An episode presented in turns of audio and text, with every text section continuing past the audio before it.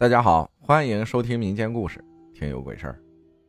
溺亡的学长，那是我高中的时候。那个时候啊，我们都是在学校住宿的，基本上在学校住宿的都知道，每个人手中都会有一个或者几个充电宝。有的学校还不能带手机，我们学校可以带，但是不能充电，一旦被抓住就收缴。但是我们经常把充电宝放教室充电，偷偷摸摸的充。接下来到正题了。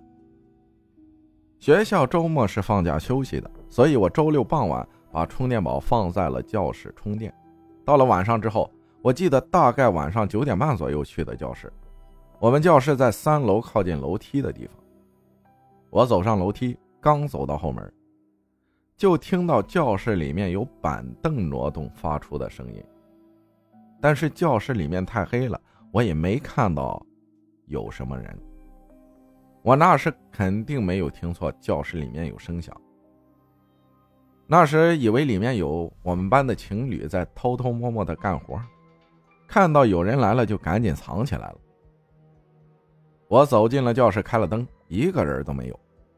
我们教室有个小黑屋，里面放扫帚什么的，我以为他们躲进了那里，于是我就说：“别藏了，赶紧出来吧，我都看见你们了。”但是，没有人回我。我不死心的走到了小黑屋门口，把门打开了，一看，什么人都没有。这时我就觉得有些毛骨悚然了。我明明听到的就是我们教室里发出的声音，我们隔壁班也黑着灯，就算隔壁班有人在里面发出声音，也不可能这么清楚吧？隔壁的隔壁班还亮着灯。但是我敢肯定，绝对不是他们班。那到底是什么情况？这时我心里有些发毛，感觉我应该是遇到了啥东西了。但我那时候大部分感觉应该是自己听错了，也没怎么害怕。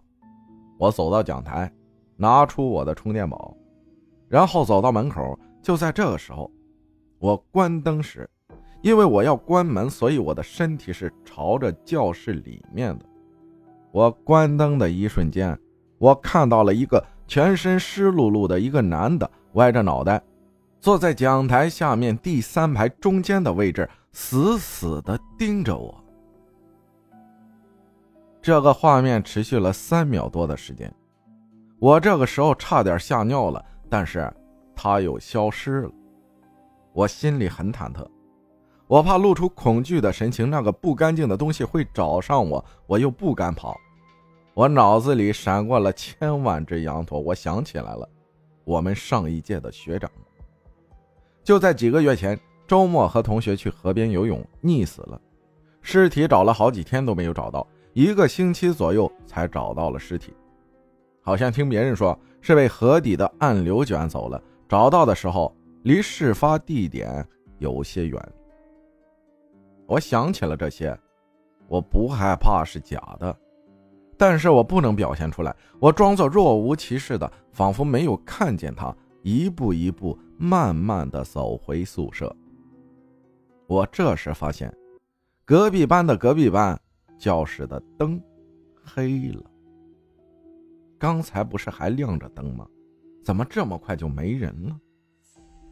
我才进教室几分钟。我的腿这时有点软了，我真的是被吓到了，每走一步我都怕那个东西出现，还好一路下去没有真的出现什么。快要到宿舍的时候，我整个人仿佛看到了一束光，我直接跑了过去。第二天，我和一个学长说了这件事那个学长说那个人的教室就是三楼靠近楼梯的那一间教室。本来我一个晚上过去了，想着应该是自己昨晚出现幻觉了，自己看错了。但是那个学长一说出来，我的神经又紧绷了。那个学长没有骗我，那件事发生的时候，他们高三临近高考，然后他们毕业了，我们就搬进了他们高三之前的教室。我那个学长根本不知道我现在的教室在哪里。他根本不知道我的教室就在三楼靠近楼梯的地方。我反复和他确认了一下，会不会是他搞错了方向，弄反了是另外一边的楼梯？他说没有弄错，还好后面什么事也没发生，这件事情仿佛已经过去了一般。但是，我现在每当想起这件事我都会神经紧绷，浑身鸡皮疙瘩。感谢松分享的故事，谢谢大家的收听，我是阿浩，咱们下期再见。